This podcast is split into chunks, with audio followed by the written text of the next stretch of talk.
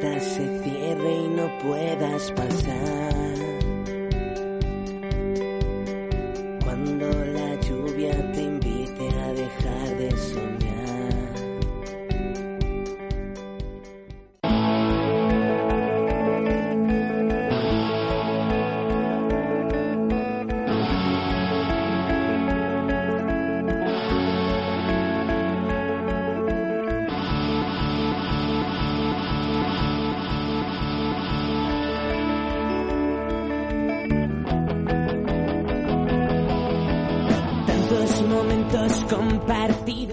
Hola, hola, ¿qué tal? Buenos días, bienvenidos a FoodFem en un clic. Soy Pablo Rodríguez y quiero mandar un saludo a todos nuestros oyentes de Click Radio TV y a todos aquellos que nos siguen a través de Pobla FM y Vicus Radio. ¡Empezamos!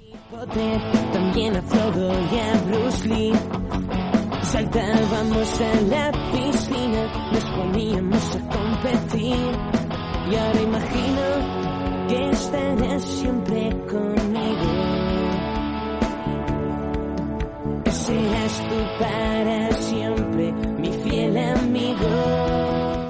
Ha vuelto la primera división tras un fin de semana de parón. Hemos vuelto a disfrutar de una nueva jornada y ya llevamos 20. Además, en el programa de hoy tenemos una invitada de lujo, Estefa Lima, que estará con nosotros dentro de un ratito. Y también hablaremos de la situación actual del español, que no atraviesa su mejor momento. Y para ello contaremos con la opinión de un experto. Eh, buenos días, Antonio. Ya te veo con ganas de, de empezar el programa. Buenos días, Pablo. Eh, lo primero, interesarme por tu estado físico. ¿Todo bien? Que Estamos- sé que has estado un entero. poquito tocadillo estos días. Llego bien, ya estamos a tope. Me alegro. Y pues nada, también saludar. Para empezar, antes de nada, eh, voy a recordar el número de WhatsApp al que podéis enviar cualquier tipo de comentario que tengáis hacia el programa. Como siempre digo, también podéis pedir el eh, Instagram de Pablo, está abierto al público. El WhatsApp es eh, 696-865228. Y bueno, por ahí nos podéis dejar eh, todo lo que queráis y ya presentamos a nuestras compañeras. Le damos paso a María Sanz y Silvia Peñalver, como todos los días. Bienvenidas, chicas. Buenos días a, a todos los que nos escuchan ya a vosotros y bueno, pues un día más y otro programa más. Eso es, pues eh, ya la jornada 20 de la Liga Iberdrola, hoy con invitados especiales y a, a disfrutar. A disfrutar como, como ha hecho el fin de semana, que, que se nos ha escapado. Y como decíamos, mención especial también a Vicus Radio, eh, la cual empieza, con la cual empezamos a trabajar esta semana. Nada, le mandamos un fuerte abrazo y, y esperemos que, que les guste nuestro contenido. Seguro que sí. ¿Empezamos? Empezamos. Ain't no sunshine when she's gone. It's not warm when she's away. Ain't no sunshine when she's gone. And she's always gone too long. Anytime she goes away. Como decía, ya llevamos 20 jornadas de primera Iberdrola y... Ni una más ni una menos, ¿eh? 20, se dicen, se dicen pronto, ya nos vamos acercando al, al final. Zona peligrosa. Sí. Y ya empezamos a ver a equipos como el Español o como el Barça que se empiezan a descolgar por completo en la clasificación. Y jornada larga, interesante, en la que hemos tenido Intensa. auténticos partidazos. Así que María, ¿qué te parece si nos cuentas qué ha pasado en esta jornada 20? Bueno, pues empezamos con los dos partidos del sábado. El primero, el Sevilla-Logroño, empate eh, a uno, reparto de puntos en el estadio de Jesús Navas. Eh, un partido donde dominó el Sevilla por encima del equipo visitante, pero a pesar del empeño que le pusieron las de Cristian Toro y las grandes actuaciones que tuvo la portera Catacol, eh, se llevaron tan solo un punto esta jornada. Y a pesar de esto que acabo de comentar, el primer gol fue en propia de Cometi, después de un centro de Jade en el minuto 16, pero antes del descanso el Sevilla puso solución a esto con un gol en el 38 de Morrilla. Yo leía en la, em, bueno, leía en prensa, eh, o sea, el titular de moda ha sido eh, empate insuficiente. Y es que, bueno, a pesar de que, em, de que ninguno de los equipos esté pasando demasiados apuros, como es el caso de otros equipos en la tabla, eh, sí que es cierto que mm, no sirve de mucho un empate en este partido. Yo creo que se esperaba eh, que se repartiera más, que se decantara la balanza más para un lado o para otro. Eh, sí, al fin y al cabo, los dos están luchando por salvarse ya matemáticamente cuanto antes y puntito a puntito pueden ir consiguiéndolo pese a que el Sevilla está algo más cerca de, de la zona de descenso. Eh, María, si son dos partidos solamente el sábado, ¿cuál es el otro? Pues el siguiente es el Real Betis español, justo el español que estábamos hablando antes. Victoria para el equipo bético, que esta semana, que le están viniendo unas victorias esta semana de dulce, la verdad, y salió del descenso por unas horas. Empezamos con un gol el 38 de Rosa Márquez, aprovechando los errores que tuvo la defensa del español. Y hubo un dominio del Betis durante todo el partido y el equipo perico no estaba bien plantado, la verdad. Y en el 78 Piemonte eh, batió a 2-6 y poniendo el 2-0 en el marcador. Y el gol del español ya llegó al minuto 83 de la mano de Inés. Silvia. Pues un ¿Qué nos partido muy duro, sobre todo una derrota muy dura para el español, porque recordemos que jugaban penúltimo contra último clasificado, era la última bala prácticamente que tenía el español de, de juntarse a esa zona y pelear por la salvación, pero una victoria muy trabajada del Betis. Es cierto que, que los mejores minutos de las Pericas, pues eh, las de Pierluigi, pues eh, marcaron el segundo, entonces ya pues eso mentalmente y eh, machaca mucho a las Pericas y las del las del Betis que con el 2-0 pues estuvieron mucho más cómodas. Finalmente llegó el gol que ya prácticamente pues eh, casi insuficiente porque pues a falta de siete minutos no, no consiguieron empatar y crítica situación de- del español. Vimos lágrimas al final del partido que, que no pueden definir mejor cuál es el momento que atraviesa el español y mirando a la otra cara de la moneda, la, feliz, vemos como el Betis ya sale del descenso, manda al Valencia al puesto en el que se encontraba él y, poco a poco está dejándonos un muy buen sabor de boca el, el equipo de Pierluigi Cherubino que ya hemos visto cómo se ha despegado en cuestión de unas semanitas. Es, a mí me gusta, bueno, no me gusta, pero me parece curioso un dato que voy a adelantar un poco porque lo tenía apuntado luego en la zona de- del debate sobre el español, pero es que la pichichi del español es Inés, que es, central, o sea, es defensa. Eh, yo creo que esto es eh, siempre símbolo de que, bueno, no voy a destapar, no voy a desvelar ninguna novedad a, a nadie. O sea, el español no está bien de cara a puerta, pero eh, tiene problemas. Mm, yo creo que ya se escapan de, la, de los límites de, del- de la preocupación. Para mí ya son eh, totalmente eh, significantes de, de- de un error totalmente eh, a nivel de, de construcción de plantilla o de, o de trabajo semanal de, de ese ataque del español, ¿no? Eh, María, pasamos al domingo. Bueno, pues pasamos a los seis partidos del domingo. El primero es el Atlético de Madrid-Levante, 4-1. Goleada del Atleti de buena mañana de domingo con un partido tempranero que acabó con la victoria atlética y siguiendo con la, entre comillas, mala racha del Levante que ha caído en el mismo mes en Supercopa, Copa de la Reina y este fin de semana en Liga. Comenzó el partido con dos jugadoras clave de los dos equipos en el banquillo, con Ángela Sosa y Eva Navarro, cada una en sus respectivos equipos.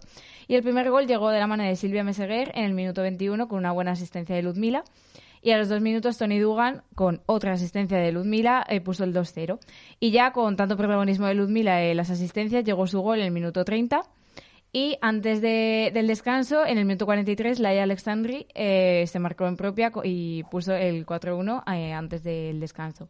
Y el Atleti fue muy superior al Levante y también lo vimos justo eh, a los dos minutos de empezar la segunda parte con el 4-1 que marcó en la segunda parte Charlín. Bueno, vamos a dejar a la ex atlética que nos hable de, de- de su ex equipo. Pues si hablábamos del Betis y el Español, que era un partido vital, el del Atlético de Madrid-Levante también, porque si ganaba el Levante superaba al Atlético de Madrid, eh, conseguía esa segunda plaza que recordemos que da acceso a, a la Champions League femenina. Es una victoria contundente del, del Atlético de Madrid que recuerda ¿no?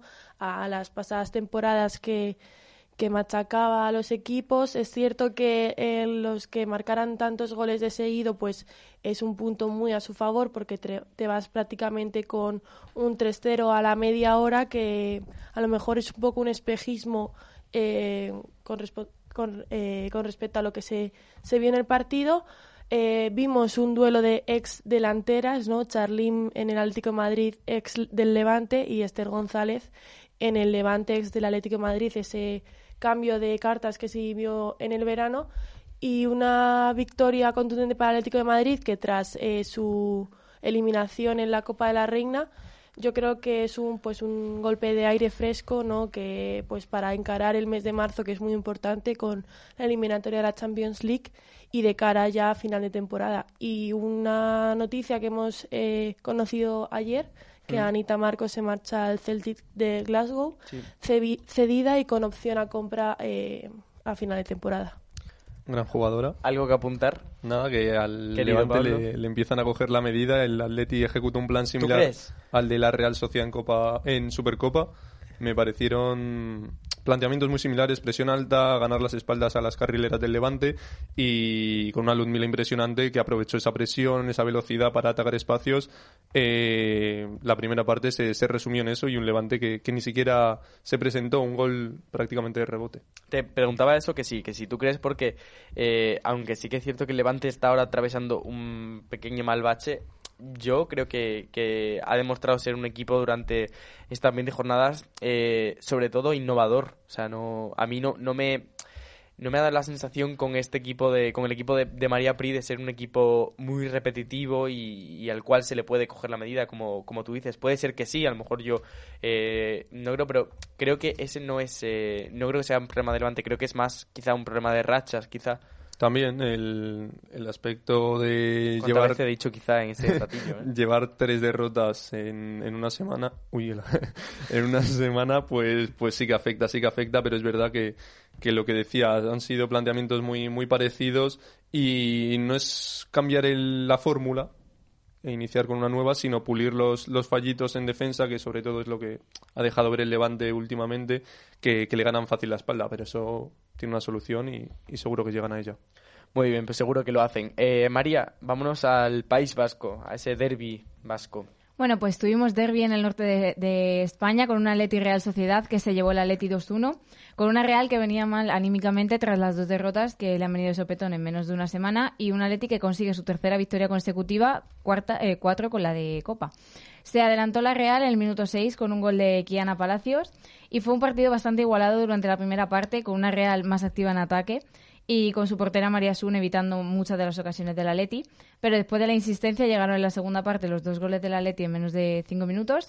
El primero fue de Azcona en el 67 y el segundo de Lucía García casi eh, llegando al minuto 70.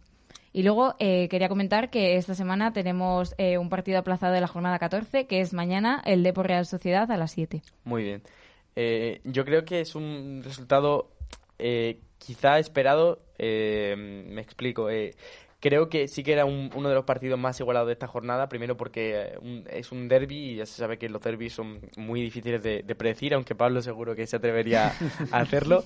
Eh, pero sí que creo que el Athletic cuenta con, al final contaba con ese plus de, de ser el, el equipo local eh, y las de, las de Bilbao han demostrado yo creo que ser un equipo muy, muy, muy fuerte en casa, además un equipo como eh, decíamos eh, muy sólido y, y que siempre ejerce una gran presión sobre su rival y además que bueno la Real Sociedad eh, venía de recibir un, un duro golpe. Yo creo que sí, para mí era un resultado bastante esperado, no sé cómo lo ves tú Silvia. Pues hablábamos del Levante y la Real Sociedad parece que si- sigue el mismo camino. Silvia va enlazando partidos, sí, a los, a los dos equipos les ha, ha sido un varapalo la Supercopa porque recordemos que la Real Sociedad perdía en la final contra el Barcelona, pero también en Copa de la Reina esta semana eh, perdieron la eliminatoria en casa, además por penaltis contra el Madrid Club de Fútbol Femenino. Entonces eh, son una semana eh, que pierdes Supercopa, Copa, pierdes el Derby Vasco, que quieras o no, pues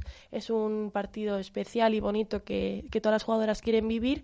Pero bueno, la Real Sociedad es cierto que lo- quizás no merecía pues tan dura derrota porque tuvieron muchas ocasiones, incluso Izaguirre tuvo una madera en el tramo final del encuentro y un partido que se podría haber, haber decantado para, para cualquier lado. Eh, pues si te parece, Pablo, pasamos al siguiente o quieres añadir algo. No, no, un partido que por desgracia no, no pudimos ver, tuvimos que seguirlo a, a través de Twitter y, y una pena porque seguro que, que fue un partidazo. eh, nuestra compañera Chantal Reyes ya nos lo confirmó, nos lo estuvo contando y nada, dos equipos que, que pudieron marcar más y al final fueron las Leonas las que se llevaron el gato al agua. Pues rápidamente, María, Granadilla-Madrid. Bueno, pues eh, reparto de puntos en la Palmera, Granadilla, Madrid 2-2. Un partido donde las locales no tuvieron suerte de cara a portería y el primer gol llegó de la mano de la delantera Martín Prieto del Granadilla en el minuto 8 y así se mantuvo durante toda la primera parte. Eh, y al reanudarse el partido, Jayce puso el empate en el marcador en el minuto 46. Y la alegría, la verdad, es que le duró poco porque a los dos minutos la delantera tinerfeña María José eh, puso por delante a, a su equipo en el marcador. Y ya por último, eh, Jayce salvó a su equipo y con un doblete, con el segundo gol que llegó en el minuto 84, dio el punto a su equipo esta jornada 20. María José, que no falla. Jayce. Yo, fíjate que yo iba, yo iba a hablar justo de, de María José. Iba a decir que no falla ninguna, pero totalmente. O sea, Jayce está también on fire. ¿Queréis hacer algún apunte al partido? No, para mí destacar eso, su figura, la aportación que, que está sumando al, al Madrid y está siendo vital. O sea, ha sido el mejor fichaje, sin lugar a dudas, me arriesgaría a decir, de- del mercado invernal. Sí, felicitarnos a la directiva del Madrid porque desde Navidades eh, pues trajeron de regalos a varios fichajes invernales, un lavado de cara total y un Madrid que estaba parecía estar un poco en esa cuerda floja, pero que va subiendo eh, posiciones fin de semana a fin de semana y que eh, es cierto que no le separa muchos puntos del descenso, pero está ahí en una zona un poco más acomodada de lo que venía venía haciendo. Está intentando tomar aire ese eh, Madrid femenino de Oscar y pasamos a, bueno, a la, nueva goleada. Eh, aprovechamos para felicitar a, a Hansen, que cumple añitos hoy, aunque bueno, suponemos que es una fan eh, del programa, no falla ni un solo día, así que nada, Hansen, felicidades y espero verte pronto por aquí. María, eh, vamos a la ciudad condal. Bueno, pues vamos con el líder, con el partido del Barcelona Sporting de Huelva, 7-0, que esta vez eh, recibía en casa al Sporting, eh, ya que a, a mitad de semana fueron ellas las que viajaron a la ciudad andaluza. Y el pobre Sporting, la verdad, que se volvió a llevar en menos de una semana otra goleada del equipo blaugrana. Siete goles, ni más ni menos, que pudieron ser más, eh, pero eh, gracias a las buenas actuaciones de Chelsea no fue así. Y bueno, vamos con ya con la chicha, vamos con los goles. Y abrió Hansen el marcador en el minuto 4, justo. Luego también tuvimos un doblete de Jennifer Hermoso con un- el primer gol en el minuto 24 y el segundo que llegó después del descanso del 58. Luego puso el 4-0 Martens en el minuto 72 y Alexia, que cumplía 300 partidos co- con, el Barça, marcó de penalti en el minuto 74 y ya por último tenemos el doblete de Osoala en los últimos minutos de partido, que fue un- uno el primero de ellos en el 88 y el último el 7-0 en el añadido. 21 goles en, en tres partidos. Y 75 en total. Es que son, son datos que... Me caigo de la silla. Parece, no, además de, ver- además de verdad, ¿eh? Aquí nuestro compañero Pablo que está a puntito de, de caerse en ese cumpleaños de Graham Hansen y comentamos eso, que es, es un equipo que no ha perdido, lleva pf, eh, 75 goles a favor, es que yo eh, creo que son datos... eh, creo que la palabra que hay que usar es, es espe- espeluznante, si soy capaz de usarla bien. eh, y creo que poco análisis se, se puede hacer más que eh, el que hacíamos la semana pasada en el de- famoso debate de Arconada contra, contra Luis Cortés. Eh, el Barça es un equipo que ha invertido mucho, lo ha hecho bien, tiene una plantilla de una gran categoría, la- es el equipo que más aporta a la selección española y, y todos sabemos el porqué y bueno, pues eh, así lo demuestra jornada a jornada, ¿no, Silvia? Sí, y creo que ya son ya 20 goles los de Jennifer Hermoso. Eh, leí hace unos días que creo que es la máxima goleadora de todas las ligas europeas. Y una Jennifer Hermoso que eh, Una ha media de un gol por partido, Sí. que es ha sido clave en esta temporada. Recordemos que ha venido este año procedente del Atlético de Madrid y un fichaje muy bueno el del Club Azulgrana porque le quitas la máxima goleadora al equipo rival, te la agencias a ti y además cuentas con otras goleadoras como es Osoala que también lleva 17 goles que pues esa combinación es letal para, para los equipos. Por goles no será. Es que acabo, acabo de sacar un dato así improvisado. Venga, sácalo. Lleva el Barça 75 goles a favor y son los mismos que llevan eh, Atleti y Levante juntos. eh, O sea, tiene los bueno, mismos goles a favor que el segundo y el tercer clasificado. son cosas que, que, por supuesto hay que tener en, en cuenta y, y siguen a- aportan digamos esa notoriedad a- a- al, al gran hito de- del Barça esta temporada no Eh, vamos rápidamente con los dos últimos de la de la jornada y pasamos que tenemos Bueno, pues volvemos a. Madrid con el Tacón Valencia, tablas de Maldebebas, 0-0, un empate que con sabor agrio para el Valencia, ya que implica meterse en el descenso. Y a pesar del cambio de técnico que se ha realizado esta semana, José Vargas consigue solo un punto, pero un punto que la verdad es que sabe a poco. Fue un partido bastante igualado, pero más de cara para el Valencia, fue más un 40-60 con ocasiones para los dos equipos, pero con las más claras para el Valencia y pues al final eh, quedó en 0-0. Y tengo una buena noticia para el Valencia, que fue la vuelta de Marta Carro con 11 meses después de su lesión, la defensa que vuelve al equipo valencianista. La tuvo el Madrid que, que bueno, tuvo una jugada en la que el balón aún se sigue dudando de, de si entró o no. No se, no se pitó gol, pero eh, un Valencia sobre todo que, que se tiene que aferrar a, a la esperanza para salir de, de esos puestos. Y, y bueno, no me, no me voy a enrollar más. Vamos directamente con, con el último partido. Nos, nos volvemos a la capital, al sur, a Vallecas. Bueno, y por último tenemos el Rayo No Vallecano salido de ahí, Deportivo. ¿eh? 2-1, victoria rayista en casa después de llevar tres derrotas seguidas. El Deportivo que venía de golear en casa el martes al Valencia, pero esta vez no pudo rascar puntos a domicilio. La protagonista sin duda de este partido fue Altuve, la delantera del Rayo, que marcó un doblete sumando así 13 goles a su cuenta personal. Pero no me voy a adelantar porque ya que el primer gol fue para el Depor en el minuto 36 de las botas de Michel Romero. Pero como acabo de decir, Altuve marcó el empate antes del descanso, a los pocos minutos después, en el 38 en concreto. Y ya por último, el segundo gol que llegó en el minuto 65 y dio la victoria al, equipo rayista. Eh, un Depor que mm, nos da rabia a ver. eh, yo creo que cualquier eh, persona que, analice esta, esta liga, eh, haber presenciado ese, ese inicio, ¿no? Como, como un misil directo desde la segunda categoría española hasta la zona alta de la tabla, peleando contra todo un Barça y que poquito a poquito se ha ido desinflando.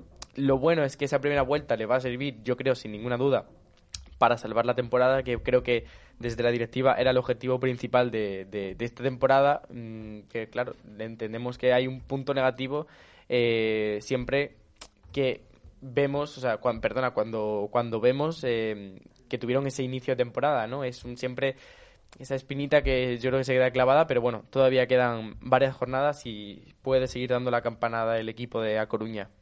Sí, bueno, fue un partido eh, competido contra el Rayo Vallecano, pero es cierto que las de A Coruña pudieron empatar el encuentro, pero se encontraron con una gran Patricia Larqueno que evitó, como siempre, evita eh, los goles del Rayo Vallecano. Y cuánto ha echado de menos este equipo a Oriana Altuve, a su máxima goleadora y a sus goles, porque es cierto que en las últimas jornadas veíamos un poco de decadencia en el Rayo, pero bueno, lo que ibas diciendo del Deportivo Abanca, eh, se colocan quintas a pesar de llevar tres derrotas consecutivas ligas, a tres puntos del Bilbao, bueno, del Athletic de Bilbao, perdón, que no, no les gusta que le llamen así, del Athletic, eh, que con, si ganan mañana la Real Sociedad se colocan con 33 puntos.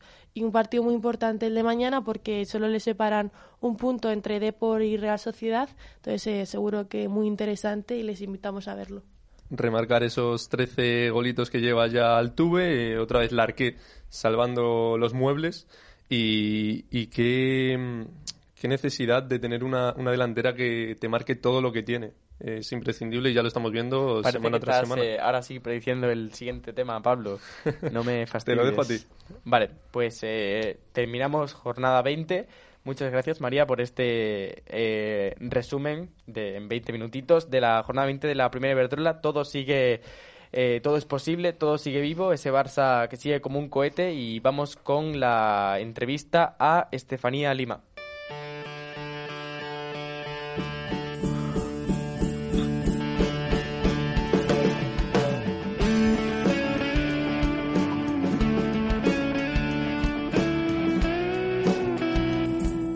Hace una semanita, eh, bueno, hace ya tres semanas creo, eh, aquí un servidor empezó a narrar con footers eh, la Liga Reto Iberdrola, que para los que no conozcan la terminología es la segunda categoría del fútbol femenino español. Eh, y debo decir que me sorprendió gratamente el resultado, ¿no? Porque al fin y al cabo siempre se puede sospechar que eh, bueno, se entiende que es un nivel eh, inferior a la, a la primera categoría del fútbol femenino español, a la primera Iberdrola, pero es un fútbol muy agradecido, ¿no? Es un fútbol que de los de, de los de siempre, por así decirlo, a los que nos gusta el fútbol modesto, es un fútbol que se disfruta muchísimo. eh, las aficiones quieren mucho a sus equipos y a sus jugadoras, y una de las jugadoras eh, que es querida por todos eh, y con 15 goles eh, y siendo Pichichi de toda la liga Red Iberdrola de los dos grupos, norte y sur, y eh, encima empatada con una compañera de equipo, eh, está hoy en nuestros teléfonos. Es, ella es Estefanía Lima, es jugadora del eh, Santa Teresa de Badajoz y ya la saludamos. Estefanía, ¿qué tal? Buenos días. Hola, buenos días. Eh, pues para empezar, eh, así rápidamente, eh, ¿cómo se presenta esta semana en Badajoz, eh, Estefa? Pues con muchísima ilusión por lo que hemos tenido un fin de semana libre. Perdonad porque estoy un poco mala No te preocupes. Y la verdad que súper ilusionada, que pensamos que quedan 10 partidos y ya el objetivo es ese, ganar 9 o intentar puntuar y, y con ello vamos, con intentar ir partido a partido a ver si conseguimos el campeonato. El equipo va como un cohete. Sí, la verdad que estamos contentas. Pues justo enlazando con este tema, Estefa, como bien ha comentado mi compañero Antonio, eres pichichi de la, de la Reto Iberdrola, con 15 golitos empatada con Belén. Y sobre el papel, sois la pisonadora pacense. ¿Cómo se siente una? Por lo que te he dicho, súper contenta porque creo que Santa Teresa está haciendo un gran campeonato, ya que Reto Iberdrola no tiene nada que ver con lo que era antes la segunda división nacional y creo que nos hemos adaptado rápidamente a la categoría y se está viendo que Santa Teresa quiere y va a luchar por intentar subir a la primera Iberdrola. Totalmente de acuerdo con eso que has dicho, porque es cierto, recordemos a nuestros oyentes que este año se cambiaron las categorías en el fútbol femenino, se introdujo esa reto Iberdrola que tiene mucha más competitividad, grupos más grandes, y hilando con, con ello, ¿no? Eh, no sabemos eh, quizás si esta reto Iberdrola te ha cambiado tu forma de jugar o, o de encarar los partidos. Entonces, ¿cómo se define ahora mismo Estefanía Lima como jugadora? Hombre, creo que siempre lo he dicho, la gente me lo dice, que, que cómo puedo seguir año tras año con la misma ilusión y, y siempre lo diré, que, que creo que lo que uno, una jugadora no puede perder, sobre todo la ambición y esa ilusión. Y, y yo desde el momento en que Santa Teresa el año pasado nos llevamos ese varapalo en, en tacón, que nos eliminaron cuando ya teníamos prácticamente el ascenso, creo que ahí todas las jugadoras nos activamos para eso, para ilusionarnos de nuevo e intentar llevar a Santa Teresa a primera división. Eh, hola Estefa, ¿qué tal? Eh, me has puesto en bandeja la, la pregunta que te iba a hacer justamente ahora mismo. Eh, volvemos a la temporada pasada, al partido contra el Tacón, cómo se arrebataron ese regreso a la máxima categoría del, del fútbol femenino español. Y yo quería saber si a estas alturas, eh, ¿cómo, ¿cómo ves ese momento y cómo ves la opción de repetir con, el, con un final feliz? Hombre, yo creo que ese momento no lo vamos a olvidar a nadie porque creo que fue algo muy duro porque llevas un año en el que estás luchando por ganar un campeonato y en un, mal partido, en un mal rato en el partido se acabó tu opción y creo que eso era muy injusto la manera de, subir de los equipos a primera y creo que debe de premiar eso, la regularidad y, y yo creo que en Santa Teresa eso sí que sí tiene algo de regularidad y lo estamos demostrando que aunque sea una liga bastante difícil, ahí estamos intentando luchar por el campeonato. Por lo tanto, el, el nuevo sistema de liga lo, lo, ves más favorable con, con, solo dos grupos. ¿Tú crees que facilita los trámites para, para ascender a la máxima categoría? Hombre, yo creo que sí. Yo creo que hay que premiar la, la regularidad que tenga un equipo para ganar un campeonato que es muy difícil. Y ya luego yo creo que la liga irá progresando y dará más opciones a quizás los segundos o terceros clasificados, pero sí que es verdad que es una liga muy fuerte y yo, por ejemplo, en el grupo sub que jugamos hay cuatro o cinco equipos que yo creo que prácticamente podrían jugar en Primera Iberdrola. Pues hace algunas semanas entrevistamos aquí en nuestro estudio a Itzi Pinillos del, del Madrid y nos contaba eh, que ella siempre llama a, a usa el term, la terminología de conseguir un más seis, que es bueno pues esa, esa, esas jornadas, esos resultados, victorias que son muy buenas y yo me quedé con esa expresión y me voy a quedar ahora con, con esa tuya de eh, premiar la regularidad, porque me parece la verdad eh, un sistema muy muy bien conseguido y, muy importante ese premio. Yo además que soy seguidor de un equipo de, de segunda vez, allí de eh, el Vianovense, como ya comentamos, y los playoffs son un auténtico sufrimiento. Eh, y también relacionado un poquito con segunda B, que también sucede algo en esta categoría. Vamos con la siguiente pregunta, y es que en el grupo norte eh, dos filiales encabezan la tabla, que son Athletic de Bilbao B en primera posición y el, y el Barcelona B eh, en segunda, eh, y el tercero, que es el Eibar, quien a priori consiga el ascenso, ¿no? Ahora, ahora mismo sobre el papel. ¿Qué nos cuentas de, esta situación de filiales? ¿Crees que favorece al, al resto de perseguidores? Hombre, creo que favorece porque va a aumentar el, perdona, No el nivel de la liga. Sí que es verdad que el filial del Bilbao como el filial del Barcelona son unos grandes filiales y van a subir el nivel de la liga, pero no premia a quien realmente gana el campeonato, como te acabo de decir. Yo creo que a lo mejor sí que debería haber otra liga de filiales o intentar arreglar de alguna manera ese formato, porque no es justo que suba el primero de un grupo y el tercero de otro. Creo que ahí no se está premiando la regularidad y es algo que creo que debería de cambiar. Eh, ¿Y crees que, ya relacionando un poquito esto, me lo saco de mi propia cosecha ahora, eh, modifica un poco el, el nivel de, de la competición, quizá ese Valencia B, ese Villarreal B? No, yo te acabo de decir lo contrario, que el, eh, que haya filiales en la liga, eso quiere decir que va a aumentar el nivel de la liga. Claro. Ya estás viendo que van primeros en su, en su grupo, o sea, no disminuye el nivel, al lo, lo aumenta, pero lo que no premia es la regularidad del campeón de ese grupo para subir a la primera división. Bueno, pues enlazando un poco con es- esto de los filiales, de los cinco primeros clasificados, tanto del Grupo Norte como del Grupo Sur, soy los eh, el único equipo que no está sustentado, eh, sostenido por una gran estructura. Vuestra situación, que es diferente al resto, ¿tú crees que os diferencia de ellos? Hombre, yo creo que tienen que luchar muchísimo día a día para llevar lo que te he dicho, o sea, a esa primera división. Es muy difícil sin tener respaldo de, un gran club masculino como lo hay en primera división o en nuestro grupo de Reto Iberdrola. Eso es diferente porque creo que el club es un poquito más familiar, pero tienen que luchar día a día por conseguir lo- las rentas para poder llegar a final de mes y a final de temporada. Ahora vamos a pasar un poquito a hablar más de ti. Eh, ya son nueve años en el Santa Teresa. ¿Te ves en un futuro próximo, un futuro cercano, eh, en el mismo equipo o pretendes cambiar de aires? No, hombre, yo ahora estoy centrada en el objetivo que, es eso, subir a primera división y por lo que yo me he quedado aquí este año para intentar conseguirlo y de ahí en, en adelante ya pensaremos otra cosa, pero solo se puede pensar que, que el 10 de mayo tenemos que intentar hacer al Santa Teresa campeón.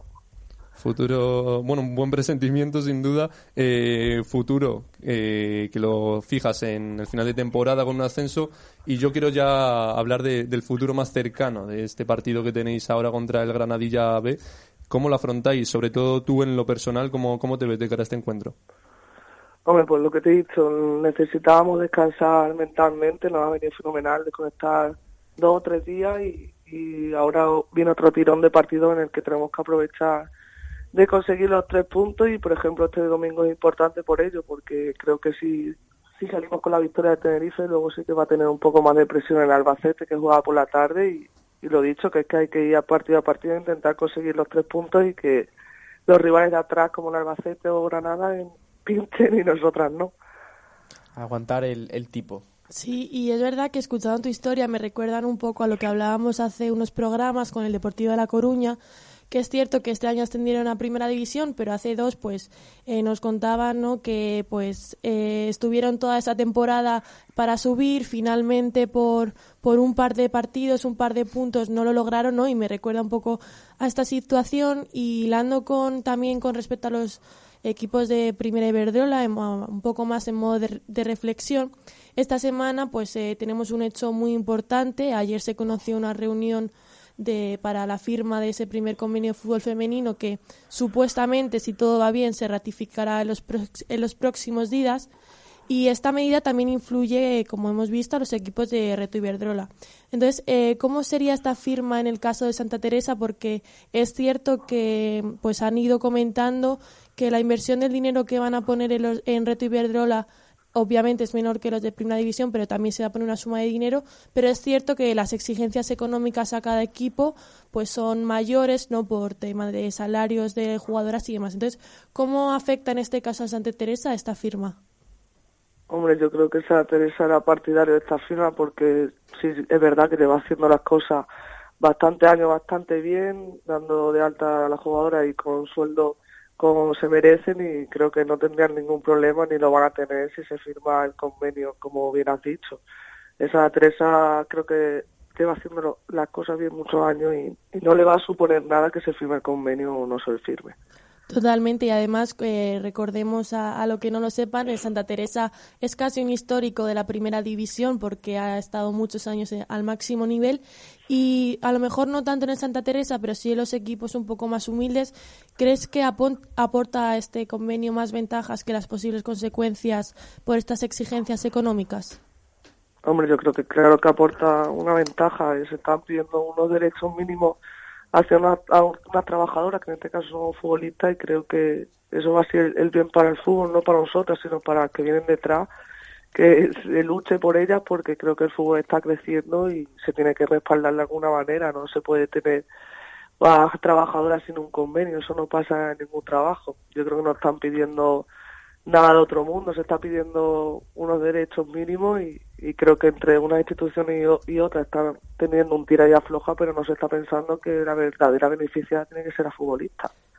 Eh, pues no, creo que estamos aquí los cuatro eh, totalmente de acuerdo y lo hemos hablado muchas semanas. Hemos hablado con Raquel García de Logroño en su día, cuando todavía estaba empezando aquel eh, embrollo del convenio en esta temporada y bueno, eh, vamos, antes, bueno, queremos agradecer eh, eh, al, bueno, a tu equipo, al Santa Teresa, que nos están escuchando. y vamos a pasar, Estefa, si quieres, para ir cerrando, a un par de preguntas más, más livianas, más, de, más personales. nada, nada preocupante, no te, no te preocupes. nos gusta mucho preguntar a, a, a las que traemos, a las jugadoras que traemos a nuestro programa, ¿con qué jugadora te identificas futbolísticamente? No sabía qué decirte, pero a lo mejor con un futbolista que me identifico con, con Iniesta, pero con una futbolista la verdad es que bueno, buena referencia. referente femenino. Muy, muy buen referente Iniesta. Yo creo que aquí todos compartimos un poquito esa, esa pasión. Bueno, y ya por último, Estefa, yo tengo el placer de decirte la última pregunta, que es cómo te levantas cada día siendo la máxima goleadora de la competición y sabiendo que hay varios equipos del primer nivel siguiendo tus pasos pues me levanto como todos los días que me tengo que levantar y siguiendo trabajando para, para eso, para, para intentar no ser la máxima goleadora, pero sí que es verdad que intentar que esos goles de punto, que es lo que he dicho siempre, que, que si los, goles no valen para dar puntos no sirven de nada y, y lo que estoy intentando este año es ayudar a Santa Teresa a conseguir su objetivo y, y por supuesto súper contenta de, de tener ese objetivo también personal que es superarme día a día en el tema de la cifra de goles. Bueno, Estefa, pues eh, no te molestamos más. Eh, agradecemos mucho tu participación y nos gusta además muchísimo tener a eh, hablar con jugadoras tan humildes como tú. Y bueno, creo que hablo en nombre de mis compañeros y os deseamos todo lo mejor en ese en este final ya de, temporada y a ver si el año que viene nos podemos seguir en la, en la primera Iberdrola. Muchísimas gracias a vosotros. Un abrazo muy grande. Hasta luego.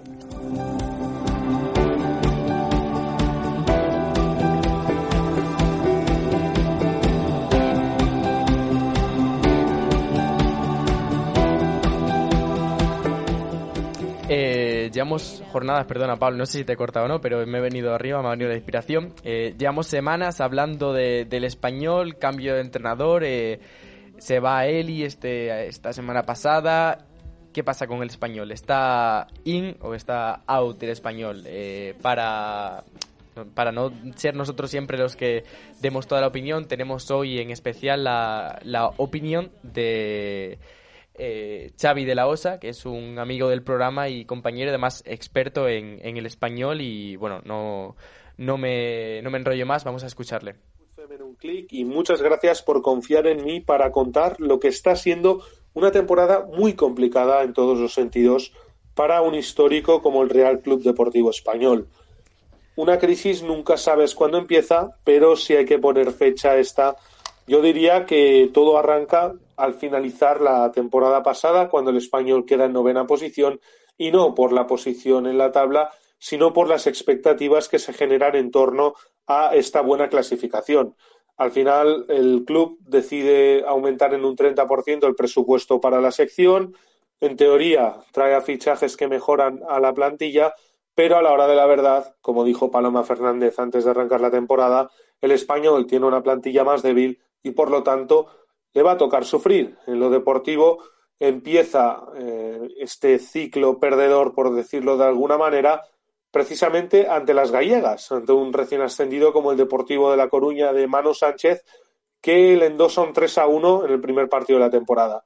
A partir de ahí la historia la conocéis de sobras, ninguna victoria para el español, todo derrotas, excepción de cuatro empates que le dan los únicos cuatro puntos que tiene en esa última posición. La realidad a día de hoy es durísima porque a falta de 10 partidos, eh, sin contar el de la huelga, que serían 11, el español, sumando seis derrotas, es equipo de reto Iberdrola.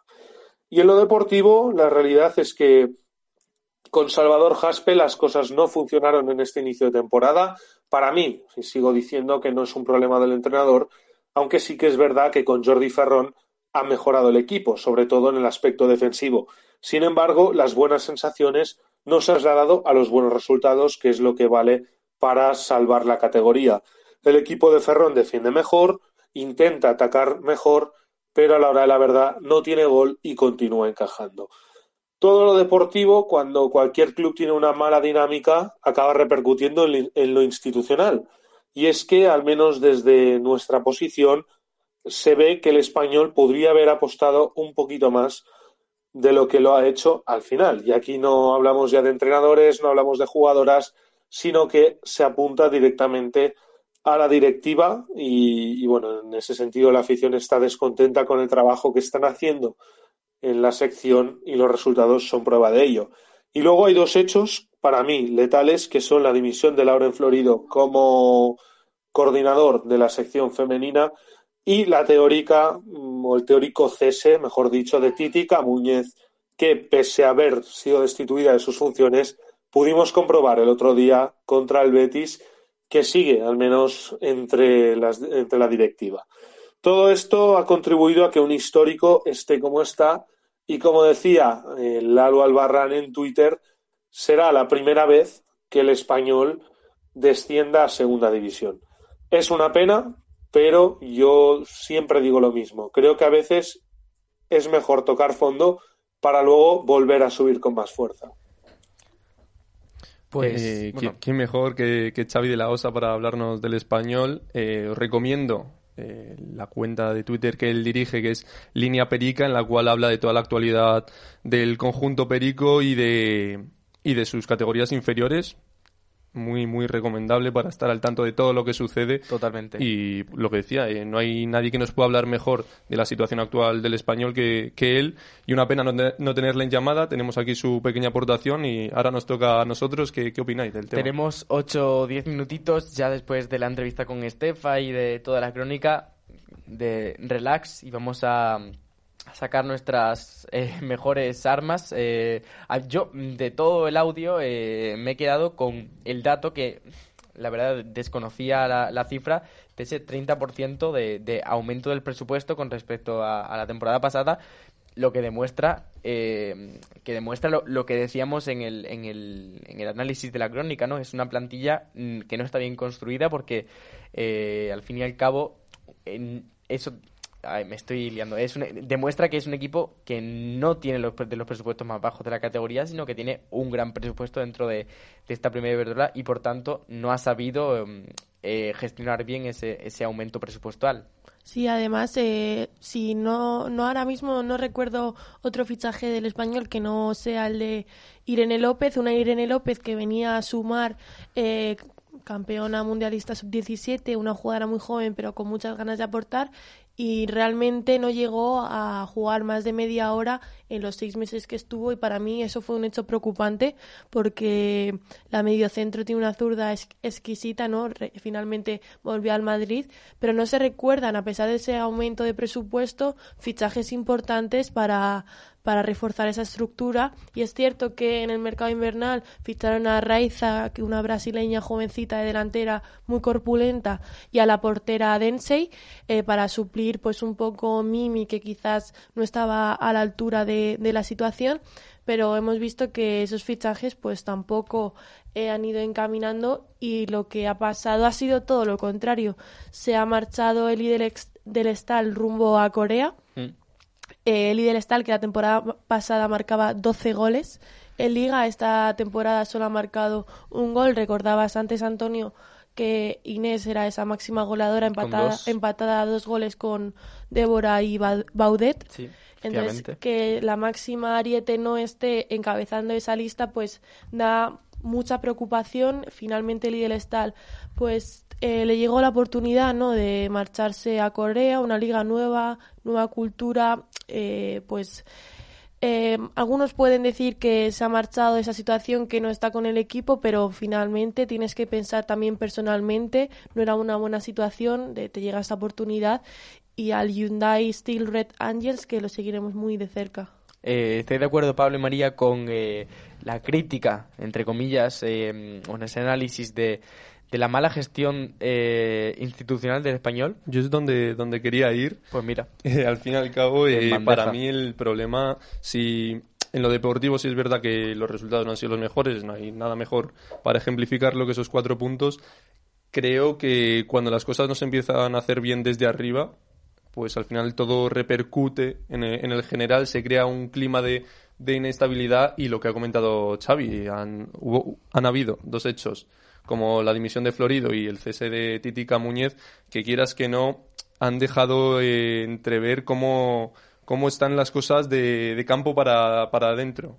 eh, fuera del, terreno de juego, de los terrenos de juego, que es a lo que quiero referirme. Y, y más sobre todo cuando Florido este, este verano dijo mm, que dentro de poco el español volverá a tener jugadoras en la selección, o, o detalles por el estilo que más o menos han ido eh, dejando en evidencia la gestión que han llevado a cabo en, en, las, en la entidad perica y ha dejado mucho que desear y para mí eh, gran parte del problema lo, lo tienen ahí. Yo que estoy de acuerdo. En plan, no, no Pues es ya que lo habéis dicho todo. Sí, yo siempre me queda la duda sobre si eh, el análisis que se debe hacer es más eh, futbolístico. Yo siempre soy mucho más partidario de los análisis futbolísticos, pero creo que llega un punto. Yo hacía bastante tiempo que no veía a un equipo con tan mala dinámica y con tan pocos puntos en el casillero. Es que estamos diciendo que hemos llegado a la jornada 20 eh, que si no me falla la matemática son 60 puntos eh, que se han jugado, de los cuales han conseguido 4. y, y dos de ellos con, eh, con Jordi Ferrón, que lleva escasas 5 o 6 jornadas, me parece. Yo creo que son, que son datos eh, que en ningún momento dan, eh, dan propia esperanza y ya creo quiero recordar que lo hablamos con él y que aunque tampoco eh, se mostró muy mm, bueno todavía era pronto cuando hablamos con ella pero ya dejaba dejaba ver esa, esa preocupación que se, que se vivía en el vestuario y yo supongo que tiene que ser muy muy complicado mantener la calma en esas situaciones, como, como bien decís, con, con divisiones eh, institucionales, eh, con fichajes que, que llegan sin jugar, eh, con otras que salen, con una pichichi que es de defensa. Yo creo que al fin y al cabo ya llega el punto en el que se puede empezar a hablar de, de, de pocas esperanzas, por no decir ya ninguna, ¿no? Y, y como yo se me quedo con una cosita que ha dicho Xavi, que yo también comparto, que es que hay algunos casos en los que mm, ya lo mejor e- es tocar fondo y, y volver a salir a flote, aunque tenemos el, el dato, que es muy triste, de que el español va a ser la primera vez que descienda a la segunda categoría, ¿no? Y bueno, pues eh, aunque no sea definitivo, suponemos que lo veremos el año que viene en la Red Iberdrola. Sí, y además ahora tampoco es momento de, de echar balones, o sea, de echar tierra de por medio, porque es cierto que esta situación no solo llega siendo un culpable la institución o culpable el entrenador o culpable las jugadoras, sino creo que es un poco una mezcla de todo que ha ido desencadenando eh, tanto en el panorama institucional.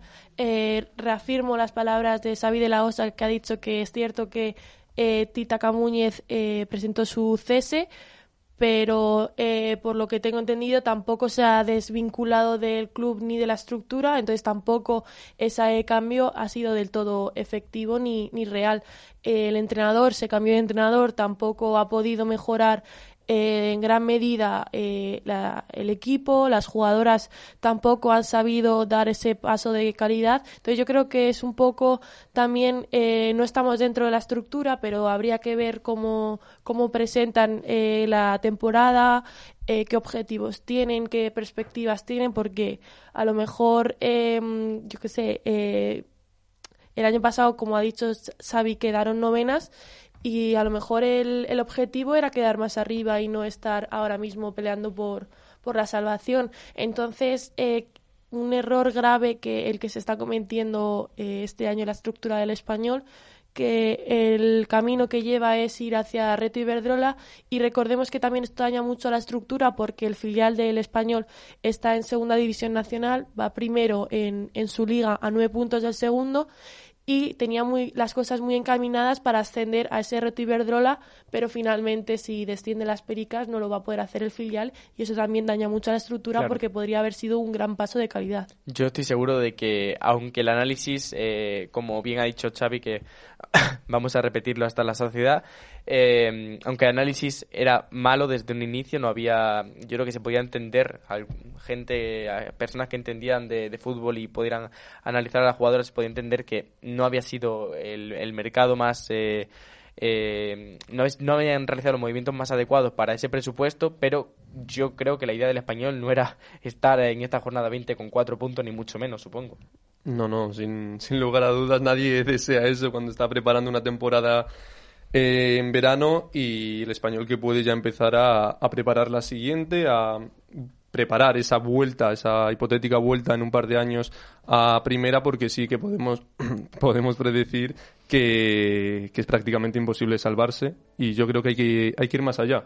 Hay que ver los... Si no ha habido cambio de entrenadores, en plan, ha habido cambio de entrenadores, pero no ha habido cambio con ellos, apenas se ha notado una diferencia, si es verdad que ha mejorado, como ha dicho Xavi, pero, pero poco más. Pues eh, creo que hemos cerrado eh, ya todos, todo. Eh, veremos a ver cómo acaba esta Liga Iberdrola. Si vemos al español el año que viene con una victoria pírrica sobre la, la, clasificación de nuevo en la primera división, o si por desgracia lo veremos en la segunda. se lo seguiremos contando en Fútbol en un clic y ya esto ha sido todo por este programa número 15. Nos vemos la semana que viene en un nuevo Fútbol en un clic. Que estarás siempre conmigo. Serás tú para siempre, mi fiel amigo.